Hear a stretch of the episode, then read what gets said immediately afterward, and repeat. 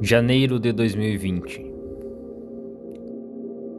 A Organização Mundial da Saúde quer preparar hospitais de todo o mundo para um misterioso vírus chinês. Os cientistas descobriram que se trata de um novo tipo de coronavírus. Na China, um vírus misterioso surgiu na cidade de Wuhan. Pessoas foram diagnosticadas por causa de complicações respiratórias. Final de março.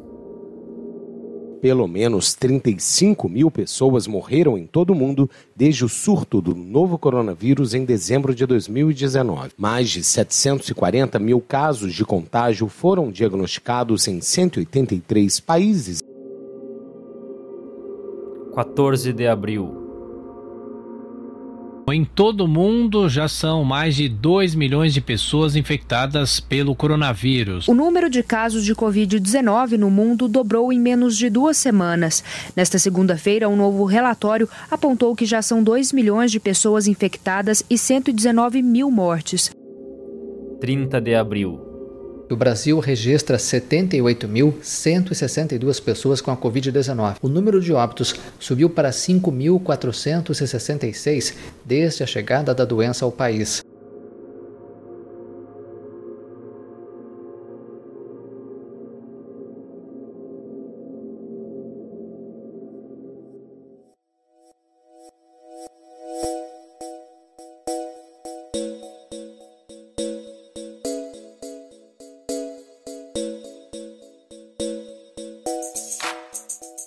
Saudações juniorísticas, sejam bem-vindos a mais um podcast da JCI Brasil.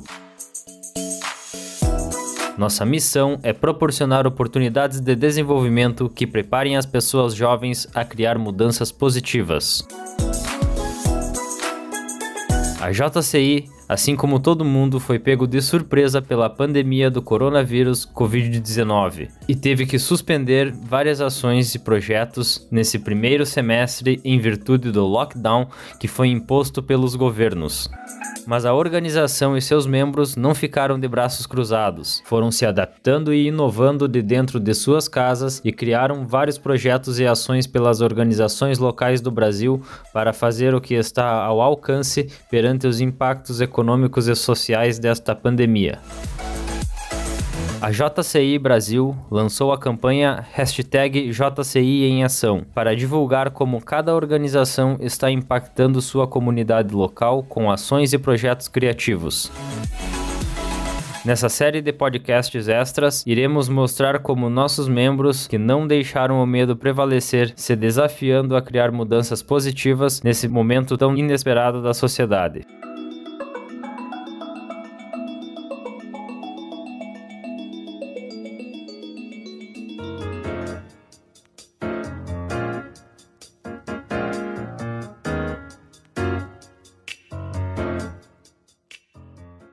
Nossa primeira parada é na cidade de Rio do Sul, onde converso com o atual presidente da JCI Rio do Sul, Jason Marquese.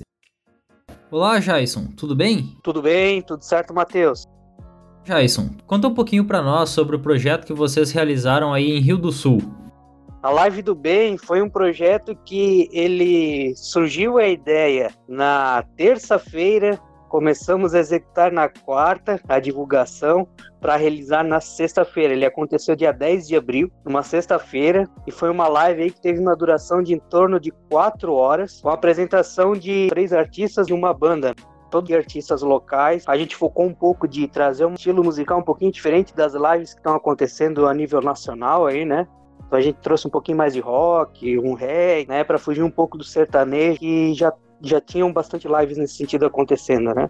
Então se apresentaram aqui Rio do Sul os artistas Acari, o Léo Dias, o Luffy Mayer e a banda Soul Roots todos eles voluntariamente. Ninguém cobrou nada para estar tá lá se apresentando. E, e, o legal, a live teve o apoio aí de várias entidades aqui de Rio do Sul, várias influencers digitais apoiando, divulgando aqui junto à live, muitas empresas apoiando e, claro, todos os artistas aí que se apresentaram né, voluntariamente. Certo. E o que se destaca nesse projeto foi a agilidade que vocês tiveram em realizá-lo. Você disse que em uma semana vocês tiveram a ideia e executaram tudo, é isso mesmo? É, foi bem tumultuado. Foram é, três empresários aqui de, de, Rio do Sul que nos procuraram, né? Do Hop, do Fogo e Fumaça, do Bistrô 26, nos trouxeram ideia e juntos nós realizamos, né? Começamos na, na terça-feira, nós fizemos a primeira reunião. Na quarta-feira a gente já tinha um material de divulgação e disparamos nas redes sociais e continuamos divulgando até sexta-feira. Escolhemos artistas aí que se apresentaram, é, montamos uma equipe de som, de luz, né? De transmissão Inclusive, teve transmissão simultânea em cinco canais. Além do YouTube da JC Rio do Sul Oficial, ainda foi transmitido por dois jornais aqui de, de Rio do Sul e mais dois canais também que tem um grande volume de seguidores, né? E foi, foi assim, foi bem rápido mesmo. A, toda os preparativos, né, os técnicos de som ali e de luz principalmente foram fundamentais na organização aí da, da nossa live. Então vocês tiveram várias parcerias com empresas para realizar a live nesse tempo hábil. Essas parcerias que a gente conseguiu foram fundamentais, né? A gente procura muito aqui em Rio do Sul fazer essas parcerias na realização dos projetos. Parte, claro, do sucesso desse evento aí se deve aos nossos parceiros, né? É, nós temos aqui um canal de humor aqui de Rio do Sul, Rio do Sul Mil Grau, deu uma força muito grande na divulgação.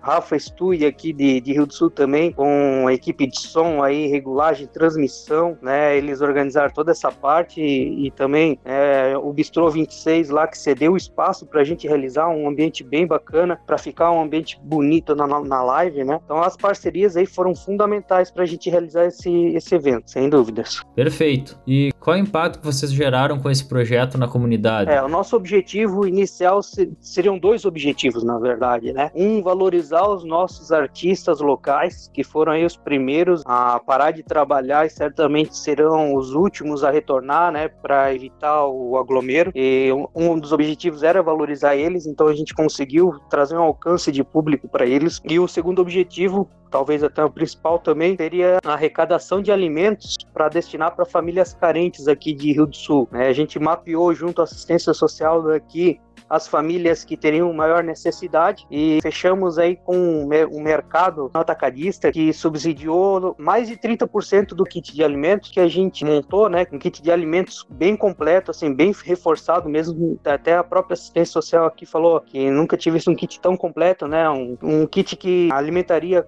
uma família de até quatro pessoas por em torno de 15 dias, né? Esse kit ele custou 75 reais para nós, já subsidiado pela empresa, então, e essa empresa ainda deu um, um ovo de Páscoa para cada kit que a gente alcançasse. E a gente alcançou o valor de 9.500 reais até hoje. Na verdade, é, é, essa campanha se estende até dia 28 de abril agora, né? A gente arrecadou 9.500 reais, isso equivale em torno de mais de 3 toneladas de alimento, e com isso a gente montou mais de 120 kits, beneficiando aí mais de 120 famílias com essa ação até o momento.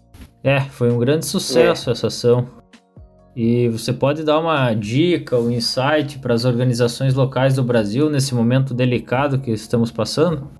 Certamente, né, se seguir essa linha de realizar uma live, não vai faltar artistas. Eu sei que em todas as cidades aí tem bons artistas, né? A gente encontra bons artistas em todo lugar. E esses artistas, eles são loucos aí para pegar um violão, para tocar, para cantar, né? Porque eles não têm onde fazer isso. Então, artistas vão encontrar voluntários para fazer isso, eu tenho certeza. E serve até de incentivo para eles, né? Buscar parcerias é fundamental, né? Assim como a gente buscou parceria, porque nós não temos toda a estrutura para realizar uma live dessa. É, a gente fez aí, claro, arrecadação pelas contas da JCI mesmo, né? Das nossas, nós temos uma conta destinada para esse projeto já. É, é, buscar essas parcerias que vão ajudar a realizar e também na divulgação, né? Trazer empresas para ajudar. É, nós fizemos lá a partir de empresa quisesse doar um kit, já estava sendo divulgada aí como apoiadora, né? Então, claro que teve empresas que doaram muito mais do que isso, mas aí elas postavam aí nas redes sociais dela que era apoiadora e já fazer uma, uma divulgação para nós também, né? Para essa live aí. Então, a parceria é fundamental para realizar um projeto desse. É, como eu disse, a gente realizou em, em quatro dias, né? Praticamente três dias quase de trabalho, a gente conseguiu realizar isso e isso se deve com certeza às nossas parcerias. A gente buscou um técnico para cada área da é, para realizar essa live aí.